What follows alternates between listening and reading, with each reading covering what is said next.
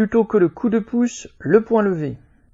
La prime de Noël sera cette année augmentée de 35%, soit de 80 euros à 138 euros pour les parents élevant seuls leurs enfants et percevant moins de 1141 euros par mois.